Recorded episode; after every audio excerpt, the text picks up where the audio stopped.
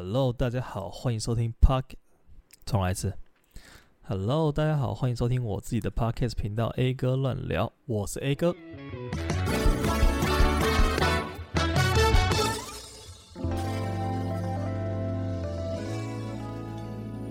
嗨，大家好久不见，终于，终于，终于有时间可以好好坐下来，然后录这集 Podcast 跟大家分享一下了。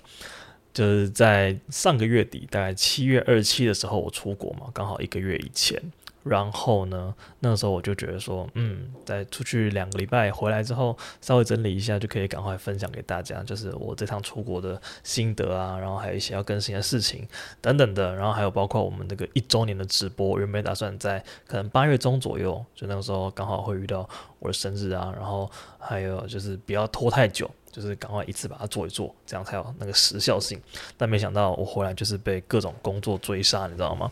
就是身为一个这个自由工作者啊。你的工作时间都是自己分配的，然后我工作时我工作时间的分配刚好就分配得很烂，所以就莫名其妙一大堆东西全部卡在八月底。对我照理来说，我要出国的话，我不应该把工作排得这么满。但那个时候就是因为新台币实在是太香了，所以我就是说有有我时间我时间。我想说，嗯，应该没有那么困难吧，反正就回来的时候就是再努力一点工作就好。就没想到回来之后需要这么努力的工作。就是你知道，非常的不舒服啊，所以导致我现在就是学乖了，就要把自己的排程再排松一点点。好，这是有点一个小废话了。嗯，怎么那么多鸟在叫呢？好，总而言之呢，就是很开心可以在八月之前赶快来更新这一集。然后顺便再预告一下，就是我原本不是说那个八月中，呃，因为我们这个一周年是八月七号嘛，然后呢，我原本说十几号那一周要做这个一周年的直播，然后现在改到八月三十，我刚好预告在我的那个 IG 上面，然后如果有时间的话，就可以来听一下吧，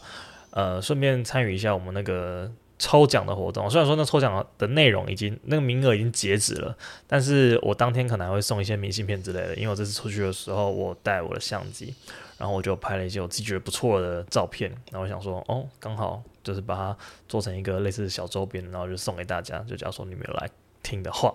好，那就接下来就是开始分享我们这个前半个月我从韩国跟日本回来之后的一些小心得。首先呢，就是先给大家一些忠告好了。如果你要出国，就你刚好有时间，然后你又有一个假期，或者是你有闲钱，怎样？反正你就要出国玩、出国放松的话，千万千万不要选在暑假的时候。就是像我这次呢，我是七月底八月，我知道很多人应该是，反正你假如说学生，你就有暑假嘛，那你就。会有这么难得的一个放两个月的机会可以出国。那假如说你是上班族的话，我觉得暑假对你来说完全一点好处都没有。首先呢，它会热到你想死，真的是非常非常的热。尤其今年又是那个什么圣婴现象年，那这个圣婴现象就是会让我们的夏天更夏。哇，那真的是夏到一个爆，你知道吗？我去韩国的时候，他们体感温度三十六、三十七。甚至是四十，我觉得都不夸张，反正就是超热，然后完全没有任何一片云遮挡住那个太阳什么的，外面就是很无情的大晴天，把你的汗全部逼出来的那种热，就很像是在一个大型的烤箱。这他们虽然说不闷啦，但是那个热真的是哇，直接把你蒸发。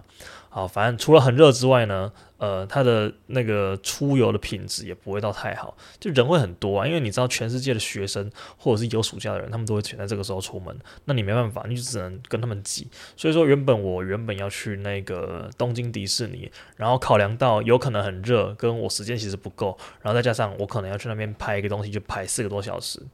的情况下，我后来就没去了，就是有点可惜啊。但其实我后来回来也觉得不太可惜，因为那真是太热，我无法想象在迪士尼里面排队，然后顶着那个三十六、三十七度的高温在那边受苦受难，我无法想象。对，所以好险没去。然后人很多，然后东西呃住宿什么的应该也会比较贵。但是我这次运气蛮好的是，我觉得这一次我刚好买到便宜的机票，所以说呃价钱的方面我是觉得玩的还蛮省的。因为我的机票大概是去年的，呃，不是不是去年了，去年太夸张，今年的一二月左右我就决定要去了，所以说今年的呃大概是半年前出发的半年前我就开始规划，然后那个时候买到机票刚好很便宜，呃，我是从台北飞首尔，然后再从首尔飞东京，然后最后才从东京飞回来这个桃机。呃，总共三趟飞机加起来，因为我都是买联航，我都是坐酷航，酷航过去，酷航回来，然后韩国飞日本，我是坐那个叫什么、呃，济州航空，反正也就是他们那边的一间联航了。但我觉得济州航空其实还不错，就是它的机票就有搭十五公斤的行李，就是免费的，就是你不用额外加购。而且如果像酷航的话，就是要额外加购。好，这不是重点，重点是这三趟飞机加起来呢，总共一个人的机票才一万五。就你可以大概理解一下，因为像是呃，我之前有听我朋友说，他们三月多去日本的时候，光是日本他去大阪吧，来回机票就要一万三、一万四。还是一万五、一万六，反正我记得蛮不便宜的，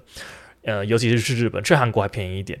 然后去日本的话，因为大家就抢在这个现在就是疫情后，大家就是很疯狂的出国嘛，然后机票就开始一直涨价干嘛的。然后就是最近看机票都非常的贵，然后那时候刚好看到一个，诶，其实价格还算是 OK 的机票，然后就买了，然后就就最后才有这趟旅程的出现。然后机票总共一个人才一万五。然后我要讲的就是他们的住宿其实也是非常便宜，尤其是韩国，我不知道什么韩国可以这么便宜耶，就是它明明是首尔啊，你能想象一下，就是你在一个。大国家的呃首都，然后你在那边住宿应该是不会太贵。大家对首都的印象应该就是住宿就是贵吧？就你可以想象一下，你去台北玩，然后你要去住饭店，你可能预算都会稍微拉的高一点点，就是比起你在其他城市。但是首尔就完全没有这个问题。我看他们的 Airbnb，虽然说我不是住饭店啦，可能住饭店会有差吧，但是我住 Airbnb，然后他们的里面的屋况我都是挑那种评价不错的，然后去选。最后选下来，平均一个人一个晚上是七百一十四块。然后我们的房型是两房一厅，一个厨房，一个客厅，然后呃一个双人房跟另外一个更大的双人房，感觉可以住四个人。然后一个厕所这样子，我觉得这个这种条件，然后在首尔车站旁边，你走路五百公尺可以到捷运站，然后可以搭去各个地方，然后那边还有直达直达机场的快线，然后反正就是交通很方便的地方，然后它又不贵，就我觉得这真的是便宜到很很超过的一个地步。虽然说它不是那种新房豪宅什么的，但是它里面的内装其实也还不错，因为它是有改建过的，就你不会觉得那是一个很很烂的。为了便宜而去选的地方，你会觉得那个地方是一个 CP 值很不错，然后甚至说很划算的一个住宿选择。我觉得甚至是在台湾你找不到这种条件的住宿了。哦，但是还有一个可以说是美中不足的地方啦，就是我们那个韩国的 Airbnb，我是到那边才发现说，他的房间里面是没有冷气的。他整个房子里面唯一一台冷气是在他的客厅，就是客厅客餐厅中间那边有一台冷气。然后它里面有三个房间哦。但是，诶，对，它是三个房间，它不两个，它不是两个房间的，它是三个房间的。它里面有三个房间，但是 三个房间里面都没有冷气，只有电风扇而已。然后这在韩国应该不会是一个问题，因为他们呃除了夏天以外的时间都非常的冷，就是可以不吹冷气。但是我们去的时候，就像我刚刚说的，它是热浪来袭的时候，所以其实是有点想死的。但其实晚上的时候，如果把客厅冷气打开，然后用电风扇吹进去房间里面。嗯，还是睡得着的啦，就你不会说热到真的像我在台湾，我的晚上如果不开冷气的话，我基本上是完全无法入睡的的那种程度。但是在那边就其实还好，所以说这个是要注意的地方。因为我其实那个时候没有想那么多，你知道吗？我那时候有没有想说冷气这种东西就是必备，但是我没有想到哦，高纬度国家他们可能很多地方是房间里面没有冷气的，所以这个地方就是要特别注意一下。然后我在那个呃 Airbnb 的回复。意见那边就有把这个东西打上去，我说：诶，如果你是来自这个平常有在吹冷气的国家的话，你可能要注意一下，这个房间里面是没有冷气的，它唯一一台冷气在客厅里面。除此之外，那那个住宿我觉得是没有什么好挑剔的，就是蛮干净的，然后设备也不错，然后价格最主要是价格很便宜，这样子。好，那至于第二个我要给的小提醒就是，呃，出国的时候。你的这个行李啊，我是说随身的，随身在背的东西，真的是越轻便越好。我为什么会这样说呢？就是因为我在这一趟出发之前呢、我其实准做了很多准备，因为我主要是想要去那边拍东西。然后关于拍东西呢，我这次也因为要出去玩，所以我购买了一些器材，就是因为想要去国外拍更多的东西回来。就是我很贪心，你知道吗？我想要什么都拍，我想要又拍照，又拍影片，又拍底片，又拍拍立得，然后又又反正就是用一大堆有的没的这样子。然后我也想要带电脑、带脚架、带什么东西、带什么东西、带什么东西。然后我那个时候不是说我买了一个后背包，很大的后背包，可以方便我旅行的时候带吗？就是你可以随身把全部的东西都都背在背上这样。然后我这次也是这样想的，所以我要出门的时候，我的随身行李就达到了十二公斤左右吧，我印象中应该是这样子。就我那个背包空的重量就是一点二呃一点五公斤之类的，然后我的电脑三公斤，我的相机加镜头可能也有个三公斤吧，然后再来就是我的底片机我有带，然后。拍立得我有带，然后背包里面再放一堆什么电池啊，什么有的没的那些周边放进去之后呢，整个背包就是破十公斤这样。就是我甚至需要把我的随身行李额外包在一个小包包里面，然后给我的同行旅客，这样子才不会随身行李超重，因为每个人只能带十公斤上飞机。然后我那个时候就觉得说，嗯，我这个包包我特别特别买那种减压的，就是它背起来不会让你觉得一个东西勒住你很重，还有那个背带是有经过设计的。我想说应该还行吧，而且之前背出去的时候也没有说到呃很不能接受的重。但这次我东西真的背了很多。然后我原本出出国之前我还想说要不要带个稳定器，就是相机的稳定器。我想说这样可以拍一些更厉害的画面什么的。然后真的是在收行李的时候，那个时候在称重，我想说。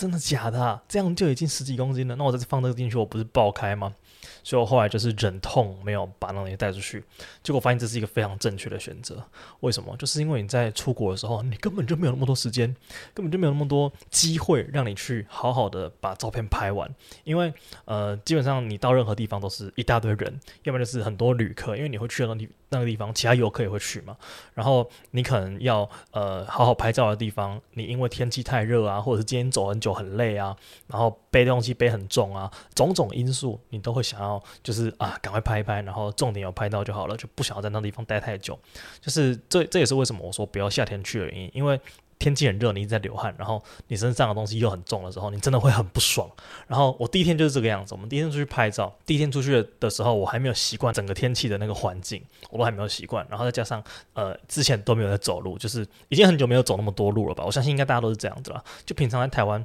就是很方便，你去哪里都是骑车，或者是呃地方都离得很近，什么你根本不需要走很多的路。所以说，嗯，我一天可以走个两千步，算是那天运动量很大了吧？然后在那边平均一天都是一万六、一万、一万五、一万六、一万七千步，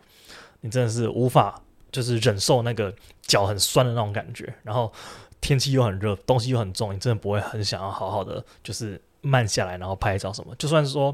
呃，你看到一个画面很漂亮什么，你也不会就是。你眼睛都快瞎了，那个太阳真的超大的，所以没有办法说真的很尽兴的去拍照，然后更何况你要拍很多的东西就没有办法。然后像我第一天拍完之后，我其实是热到有点中暑，因为那没有手摇杯，所以你在路上你就只能呃真真的是有商店的时候进去买个咖啡什么的，但你又不可能一天喝四五杯咖啡，然后我又没有带水在身上的习惯，就变成说哇天气超热，然后我超想死，然后东西超重。然后整个心情就很不好，然后再加上那天去的时候，因为早餐我们吃了一间还蛮好吃的 bagel，然后那间 bagel 呢，因为是一个排队名店，然后排队名店就进去要点餐的时候，你就觉得说啊，都来这种排队名店的，不点多一点，好像跟那个排队过意不去这种感觉。然后结果我们就点了很多，然后点了很多之后，当当然就吃不完，然后吃不完呢，你又觉得很浪费，所以你就会硬吃。然后就导致那一天其实肚子都很饱，然后就是整个身体不太舒服，肚子很饱，背很重，然后脚脚很酸，这样就种种因素加在一起，你就觉得很不爽，很阿扎这样。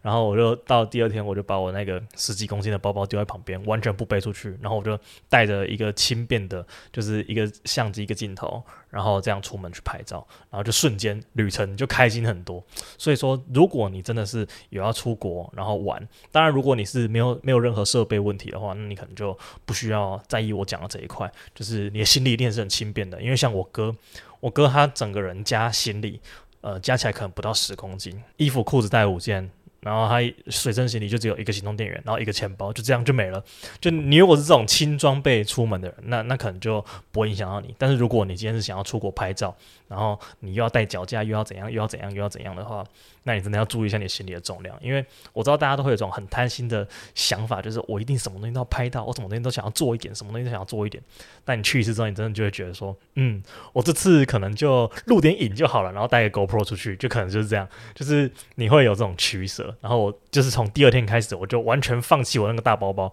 我到后来拍立得带去之后，我只拍了一张，因为我。本来就有带着底片的，然后对我来说那个效果其实差不多，我也不知道什么头壳去敲到还是怎样的，就一开始一定要带那个拍立得，然后那拍立得就是很勉强的，到后来某一天说，哎，都还没有拍耶，不然来拍一张好了，然后拍了一张这样子，就整个过程就变成这样子，我觉得蛮好笑的。所以说大家真的要是谨慎挑选自己的装备，不要弄到最后变成带了带去也是白带，然后就是去了就算想背也太重，这样就有点危害到你这个旅行的品质。好，那我们接下来就先从韩国开始讲起好了。那这次在韩国呢，我发现几个还蛮有趣的小观察。然后，首先最令我意外的，大概就是他们的交通。他们的交通真的是让我大开眼界。我原本以为就是。呃，台湾应该算是一个交通相对落后的地方吧，就是比起韩国跟日本。然后我原本的刻板印象就是这样，毕竟台湾就是被称为什么行人地狱啊，要不然就是呃交通地狱啊等等的，就是各种称呼嘛。我们对我们国家的这个交通的落后，我也是有一定程度的信心的。但是呢，我这次去韩国之后发现，哎，其实这这。这老兄也跟我们差不多的感觉嘛？就我为什么会这样说呢？是首先他们也是有人在骑机车啊，虽然说机车族没有像台湾那么多，台湾真的是多到很夸张。那那边的人就是也是有在骑，然后他们的骑机车的人很有趣的是，他们不在没有在戴安全帽的。就我去那边看过，至少我觉得。可能十个骑机车里面有六个左右不会戴安全帽吧，就是这个比例应该是蛮高的。那边人真的是都没有在戴，然后会戴安全帽的可能就是一些外送小哥啊，我不知道他们是不是因为那种算是呃职业驾驶嘛，所以说有特别的规定还是怎样的。反正他们那边安全帽，我觉得应该还没有很普及啦。就是大概你可以想象，呃，你去到呃，这个不是在在嘴嘴任何一个城市哦，但是我上上个礼拜去的时候就是长这个样子的哦，所以不要有误会哦。我上一次去屏东的时候的感觉就像那样，就 是有一些人没有戴安全帽，然后比例还不少，然后大概就那种感觉，你知道我在讲什么？反正就是呢，我还蛮意外的，因为我以为哦，他们应该是一个。很遵守交通规则的地方吧，但是诶，没有诶，就是好像或 或者这不是他们交通安全规则的范围之内吧？我不知道，因为我没有去查他们的法规什么的。但是我就是有点小小的呃，算是讶异嘛，对。然后还有呢，就是他们骑车，不管是骑车或开车，几乎没有在打方向灯。我说几乎就是有时候，假如说你要那种很凶狠的超车，他还是会打了。但是他们像是我在高速公路上面呢、因为我们从机场开回去市区有经过高速公路，然后我们那个驾驶。他要换车道，他也是完全没有打，然后就这样子偏过去了。然后在路上他要转弯，就是也是完全没有打，然后就这样子转过去了。就我看到路上很多鬼切，你知道吗？就是他们转弯啊，还是就是要超车什么的，好像很少在按他们那个方向灯的键。那个方向灯是选配吗？还是怎样的？反正就是，我就觉得说，哦，而其实这个地方跟我们也是还蛮类似的嘛。但是我觉得一个还是要说，就是他们。对于行人的这个态度啊，我觉得还是蛮优良的，因为他们还蛮常把车子开进去很小很小的路，或者是很挤的那种呃逛街区，然后可能是计程车啊，或者是怎样，然后。他们进去的时候，假如说那边有一坨人，他们的人是很随心所欲的，直接给你走在路中间，或者是要过马路就过马路的那种。但是后面的车子，他完全不会有任何的喇叭，至少没听到。要不然就是他也不会有很呃很急迫的，有点像是逼你的那种感觉。他一定会等你，然后一定会让你过完。就即使他再怎么样卡在那个人群之中，他也会就是。呃，好像就是觉得说，哦，这就是我自己的问题，我谁叫我要开进来，或者是他呃很尊重你的这个行人的这个路权，反正就是我那时候去的感觉是这个样子，所以我觉得蛮酷的。然后另外一点就是他们的计程车整个也是乱开到不行嘞，就我们那时候去，然后。我们在那个呃首尔车站旁边，因为我跟那个计程车讲导航了之后，我是定位一个加油站，然后他就在首尔车站旁边。然后那时候想说，哦，我给他看地址，他应该知道。结果后来他好像就直接开到首尔车站去。那我想说也没关系嘛，反正我就是再走一点点路就好了。结果他直接他不是要停车，他是要给我来一个大回转。然后那个 那个回转的那个路口看起来就是一点不能回转的样子，反正就是 用一个我很熟悉的。在禁止回转，但是他却回转的地方的那种方式回转，然后想说，嗯，看来各地的计程车都是一个样的。然后他们接送客人也是，就是你只要路边手一有一有人把手抬起来，然后他就算在内线，他也是直接一个切出来，然后直接在马路中间停下来，然后让客人上车。我看过好几次了，就是都是各种直接停在斑马线上面，然后就让别人上车，要不然就是下课也是停在一个很随心所欲的位置。就这点，我觉得还是蛮亲切的。对，然后就除此之外，他们。对于行人的这个呃礼让还是有的，我觉得这地方就是他们领先台湾的地方。那其他地方都是嗯半斤八两，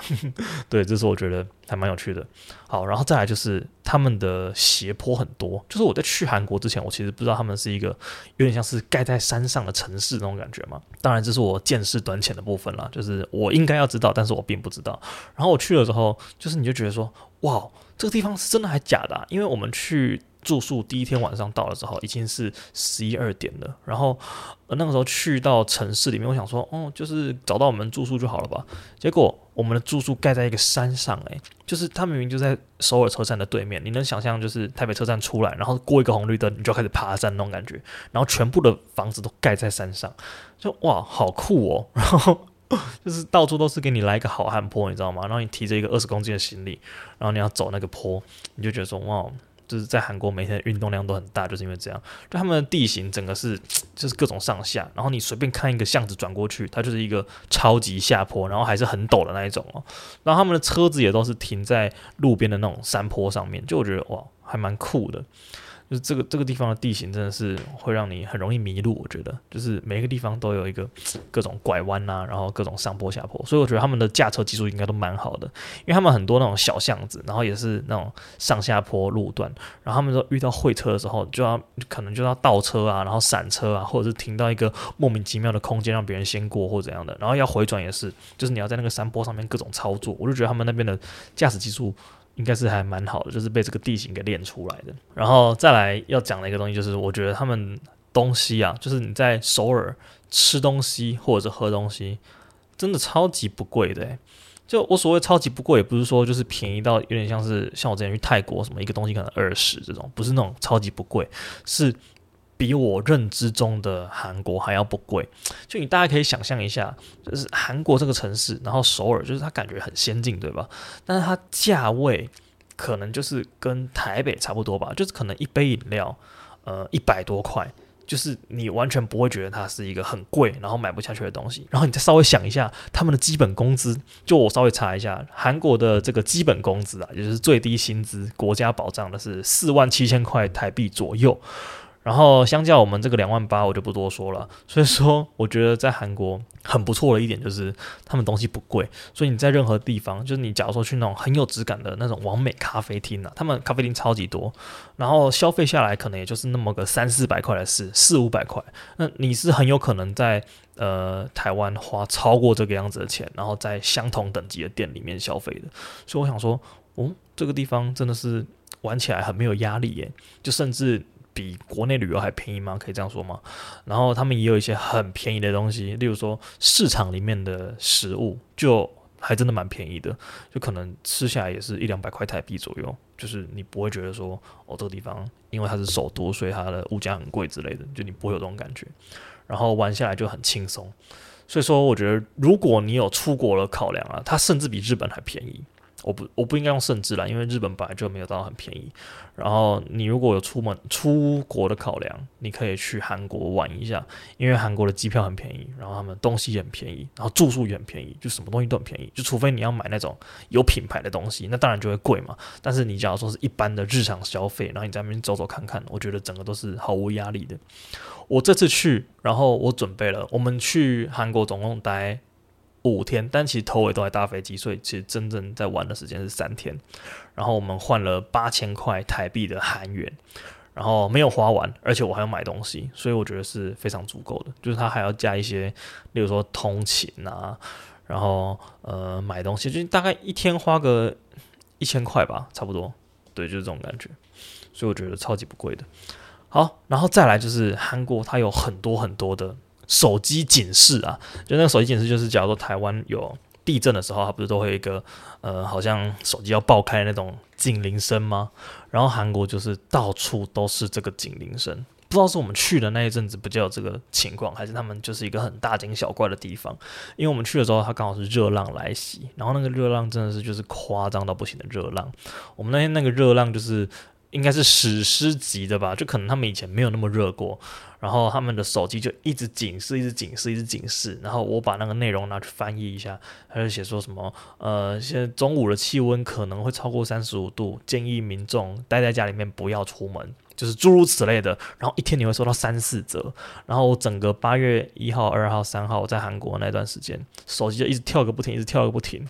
我想说。干，那不就是个热天吗？为什么要一直通知我，一直通知我啊？就很烦，你知道吗？因为那个那个警示是没办法关掉的，它就是一个就是一个避难警示、紧急警示。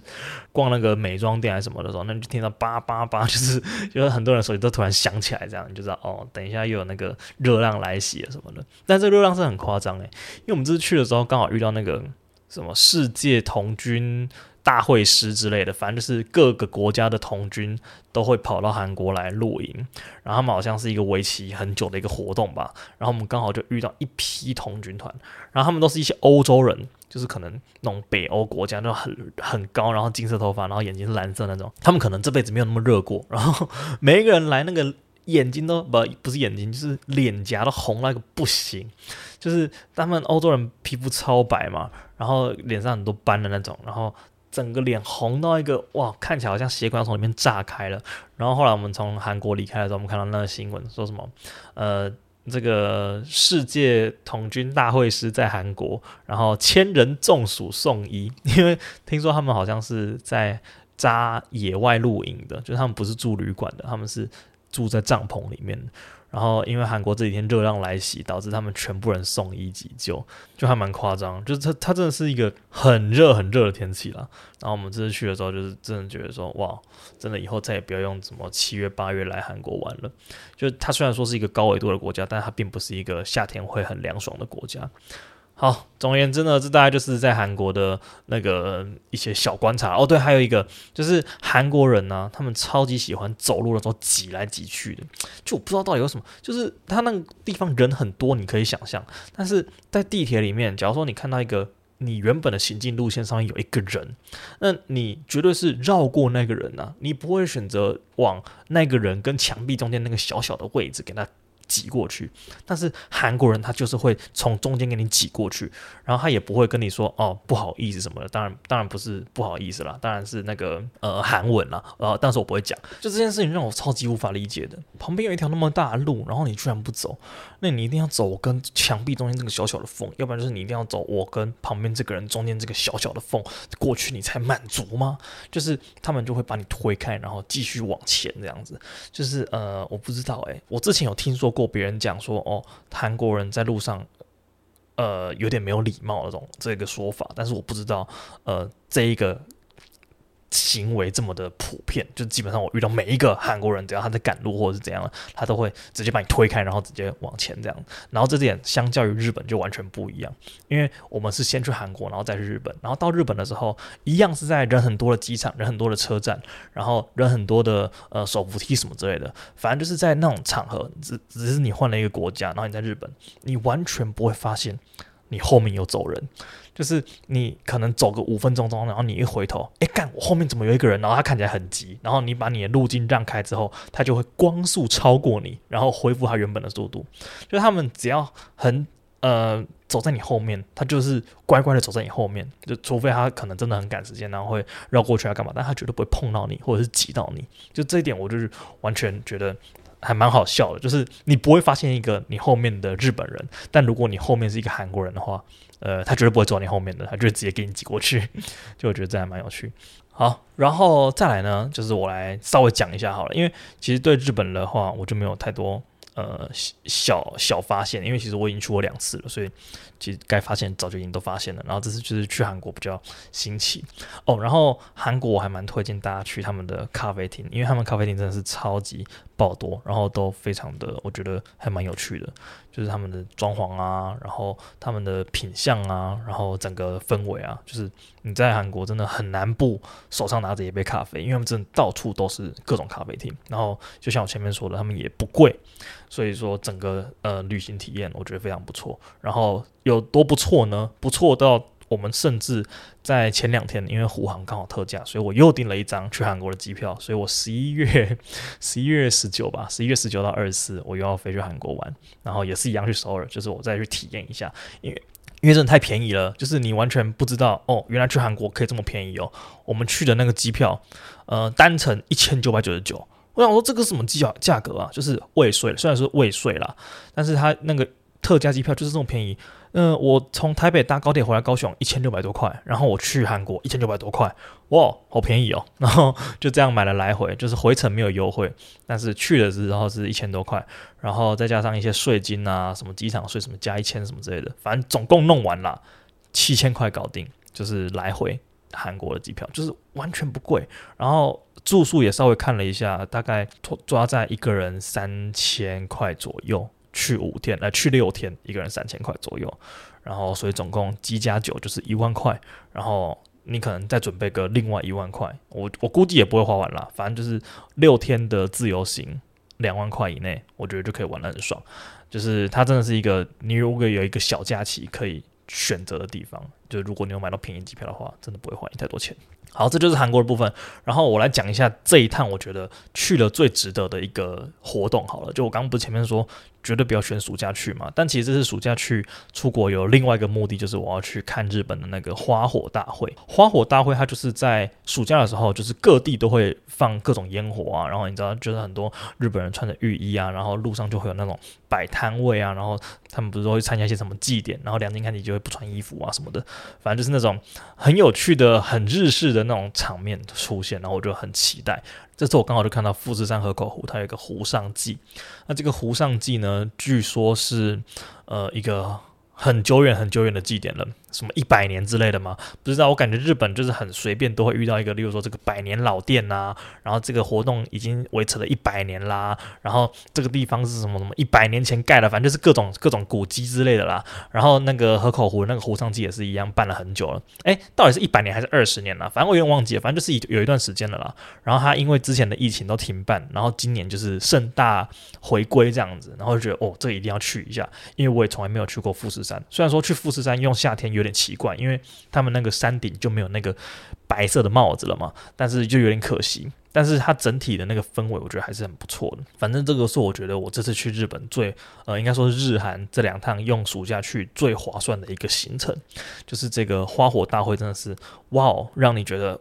非常非常的震撼。就我上一次看这种花火节。也就是放烟火的啦，应该是澎湖花火节。然后澎湖花火节呢，它就是一个，对，就是一个烟火。就是你感受不到任何庆典的感觉，然后它就是一个很台式，我觉得可能有点崇洋媚外啦。但是台湾的活动它搞起来，你就不会觉得哇，看了好感动啊怎样的？我觉得差别就在差别就在怎样呢？差别就在那个台湾的活动，它前面会有一个主持人，然后那个主持人会开始邀请澎湖市长来讲两句话，然后邀请我们今天的赞助商来讲两句话，然后邀请谁谁谁再来讲两句话。反正那个烟火开始放之前，你要先听一大堆人在那边讲一大堆屁话。然后你才可以看到那烟火，就整个整个弄得很商业，然后弄得很很舔狗的那种感觉，我就很不喜欢。然后这次去富士山的时候，就是大家就是很悠闲的围绕着我们那个湖，那个湖超级无敌大，反正就是你在那个湖的各个角度你都看得到，因为它就是一个放在高空中的烟火嘛，你抬头就看得到。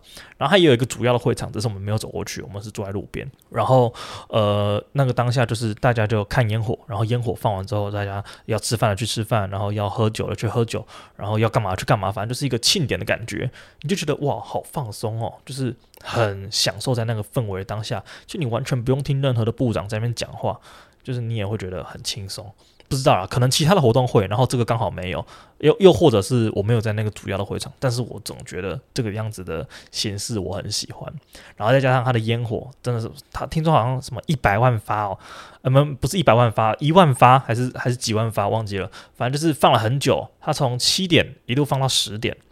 呃，长达了一个半小时。多吧，就是中间有一些休息啊，然后怎样的，然后当天当天的天气刚好也很好，因为其实我们去的时候有点担心要下雨，因为那个时候好像一个台风准备要经过这样子，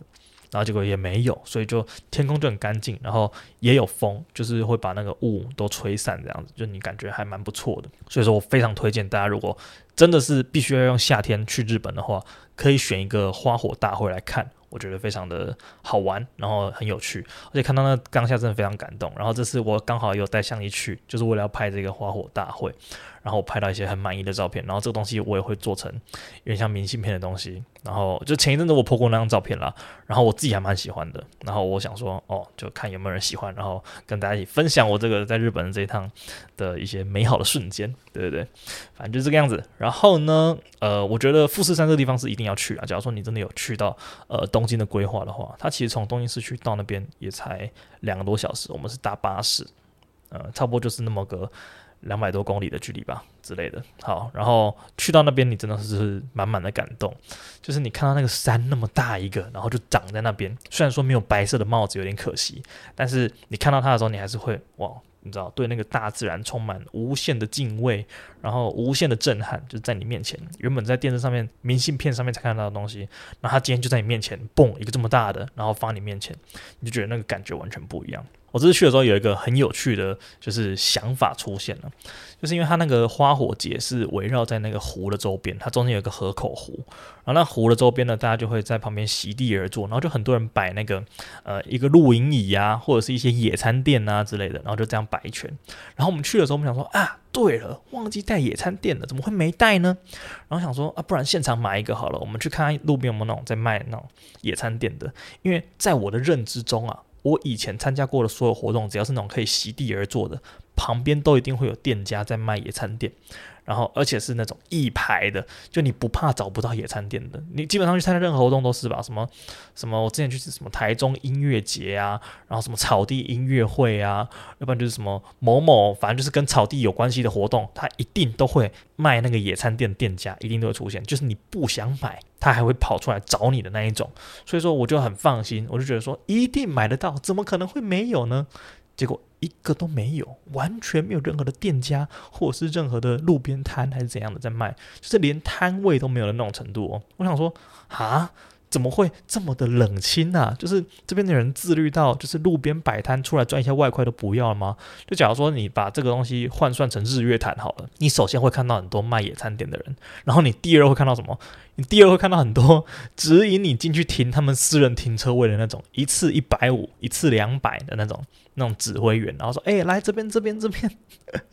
就是他们完全没有出现这种东西，就是任何他们官方有规划一个停车位，好像两千个位置吧，然后当天中午就全部停满了，然后你在旁边也不能做任何停车，反正他就是鼓励你，你要么就是坐大众交通工具过去，然后你要么就是在那边住一个晚上，就他完全不管你那个车位规划怎样的，反正他就是。”我的位置就这么多，然后你停满了，你就是自己想办法。那我们当天就是选择住在那边一一个晚上，然后享受他那个就是晚上庆典结束之后那个氛围。然后其实路上还是有很多人在那边就是喝喝酒啊，他们有那个居酒屋什么的，对，就是当天开到很晚，那我觉得很好玩。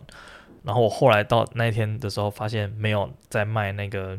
呃野餐垫，我还觉得有点感叹，就是哎。原来我们这种文化这么的方便，你知道吗？就是出去一个国家，然后他们路边没有卖卖野餐垫，然后你刚好又想买的时候，你就知道哇，原来垦丁也是不错的啊，原来日月潭也是不错的，这种感觉。然后在那边就是富士山周边有一排，就是可以看湖景，然后加上富士山的那个饭店，就是很高级的那一种，然后一个晚上可能两万多、三万多的都有。然后那边超级无敌多台湾人，超级多，满满的都是。然后你就可以看到那种有钱的台湾人，他们的有一个特征很好分辨是什么？你知道？就是他们互相称呼彼此都是用英文称呼，就他们明明都是一些阿姨，然后叔叔这样子，但是他们对彼此的称呼。都是英文，例如说，哎，这个 Jason 哥啊，怎样怎样怎样的，然后上一次我去 Jessica 那边啊，什么什么什么的，反正你就是哇，这就是台湾的上流社会啊，他们就是长这个样子，就你一看就知道，哦，这个就是台湾的有钱人，他们就是会这个样子，就那个那个亲切感直接涌出，有点像是那种八点档那种总裁，你知道吗？然后什么哦，Frank 上次跟我讲怎样怎样啦，就是你哇，这个就是我要的台湾人呐、那个特征真的是明显到一个不行。然后最后我再跟大家分享一件事情好了，就是这一次我去日本的时候，不免俗的也有去抽签，就他们的寺不是都可以投一百块，然后就可以甩一支签出来，就是测你的运势嘛。然后我上一次去日本的浅草。的观音寺我有一抽，然后这次我想说我也来抽抽看好了。上一次呢，我是抽到了大吉，然后那一张签我现在还绑在我的书桌上面。然后今年我去的时候呢，我就是也抱着一颗虔诚的心去抽，然后就这次抽出来是一张凶。然后他，但他那个凶虽然说它是不好的签，然后我已经把它绑在那边了，但是他其实整个意思我看起来的我的解读，我也不觉得它是一张太坏的签了，它有点像是。就是跟你讲说，你现在时机尚未成熟那种感觉。他这个签诗的内容是这样说的：他说，枯木未生枝，独步上云起，岂知身未稳，独自惹闲飞。他最后面有一个跟我讲说你应该怎么做，他就跟我讲说，你的你许的愿望并不会成真，然后你的病不会好，然后他说你丢掉的东西找不回来。然后你等待的人不会出现，然后如果你要搬家或者是改装潢的话，不要这样做。然后你的旅行建议都取消。然后如果你要结婚的话，不要结，反正就是叫你现在什么事情都不做，去那边当一个废物，躺在那边就 OK 了。什么事情都不要做，静待时机的那种感觉。好，然后我最后看到这个，我就觉得，嗯，好像有点道理。然后我就把这张绑在那个观音寺那边没有带走，因为你知道，如果你抽到凶的这个签的话，你是要绑在那边，你就可以让那个霉运，让那个寺庙帮你化解这样子。我后来就回去了。然后当天，呃，隔天吧，隔天还是当天，因为我这次出去的时候，我拍很多东西，然后其实档案啊那些素材什么都很大，所以我带了我的电脑去备份。然后呢，在这个备份的过程中，我就把东西拉到我的硬碟去啊，然后。格式化记忆卡干嘛的？反正我都那边确定老半天了，因为档案有很多都是我还没有处理的，所以就是不能弄不见。然后我在确认东西的时候，我之前有录了一集 podcast，那个东西还没有上，就是我跟你讲说我新做的那个企划，然后那个其实是有录影的。我跟其中一位来宾呢，就大家知道之后就知道他是谁了。就是我跟其中一位来宾录影的内容呢，整个不见了。然后这个东西我在前两天在日本拍照的时候，我还有看到他的。然后我就觉得说，诶，这东西我不是已经备份了吗？就是我这个东西其实是在前一两个月的时候就已经录好了。然后我记得那个时候我就是有把它存起来。结果为什么现在只剩下声音，然后没有画面了呢？然后我那时候就在找，我花了一整个晚上，然后把我所有的硬碟都翻遍了，然后电脑的任何的槽啊，C 槽、D 槽什么，全部都挖过来找一遍，我就是没有看到他的影片档。就是虽然说声音还在，然后这个算是可喜可贺的一件事情，但是那个影片我特别录制的，就是我前面摆相机啊，然后干嘛弄了一大堆有的没前置作业，录的东西全部都不见。然后我想说，干，我的前师跟我讲。丢掉的东西找不回来，然后那一瞬间就豁达了许多。我想说，嗯，那就不找了呗。另外一件事情就是前两天，就真的是前两天而已。我在洗澡的时候。然后我要洗澡的时候，我就想说，诶，这个浴缸有点堵塞，因为我是在浴缸里面洗澡。然后想说，那个里面有一些头发什么，要把它挖一挖，然后这样通一下那个管路，让它不要把东西塞住。这样，然后我就要去挖那个时候，我把那个螺丝转起来，就它有一个盖子，就是我把它转起来之后，我就可以清到水管的里面这样子。因为它有一些头发是卡在下面，它不是卡在那个洞口。然后我就想说，哦，有一点久没清了，来清一下。结果我在用了之后呢，我手一戳下去，然后整根水管就给它掉下去，就是完全的摔落到 浴缸的深处，就是挖不出来那种东西。那个东西一掉啊，就是我整个浴缸都不能用了，就整个被我弄坏了。然后这个东西又要花钱来修理干嘛？就是听说要把整个浴缸都打掉啊，然后浴室重盖啊才有办法。因为我们当初那个浴缸旁边没有留可以维修的孔。然后我这个时候又想到我的那个前师，告诉我说：“你以为你准备好了，但实质上你并没有。”然后心想说：“看怎么这么有道理啊？找到我就不要去用了。”因为我那个时候要去处理的时候，我真的想说。诶。有点久没有把它转开来用了，说不定我今天这样子做，它的管路就会更加的顺畅。就我平常没事不会去把那个东西转开，然后我都是就是表面给它清一清这样而已。然后那天真的是突然不知道哪一个神经不对，我想说，不然转开来试试看好了。我以为我有准备好，殊不知我的这个前师叫我不要这样做。所以说接下来就是别人跟我讲说，诶，你要不要干嘛干嘛干嘛的时候，我就说没有没有没有没有没有，我还没准备好，我还没准备好。反正就蛮妙的，就真的是前两天才发生的事情而已。好了，那碍于这个篇幅长度的关系啊，剩下还有一些没有分享到的，像是我吃了什么东西啊，或者是我呃去了哪里哪个地方玩啊，然后我觉得哪里不错的，我之后在我的 IG 再分享给大家，或者是我八月三十号的直播的时候可以跟大家聊一下，稍微聊一下。假如说有多的空闲的时间的话，应该是有啦。好，反正呢还有很多一大堆影片没有剪，然后还有很多很多的呃。就是有点像 vlog 的东西还没有分享给大家，那大家可以持续关注一下。如果有兴趣的话，可以看一下我 IG，就是现在还没 po 啦，不知道什么时候会 po。对，希望在我十一月出国再次出国之前，可以把你的东西更新完。呃，应该是不太可能，但是谁知道呢？对，所以说，呃，今天的 A 哥论就到这边结束了。然后大家请锁定八月三十号晚上九点，在我的 IG 会有我的这个一周年的直播。然后应该是在 IG，诶，可能是在 YouTube 哦。好，随便了，反正我会再 po 一个链接，然后大家就期待一下吧。然后我们下个礼拜再见，或者是下一集再见，就这样，拜拜。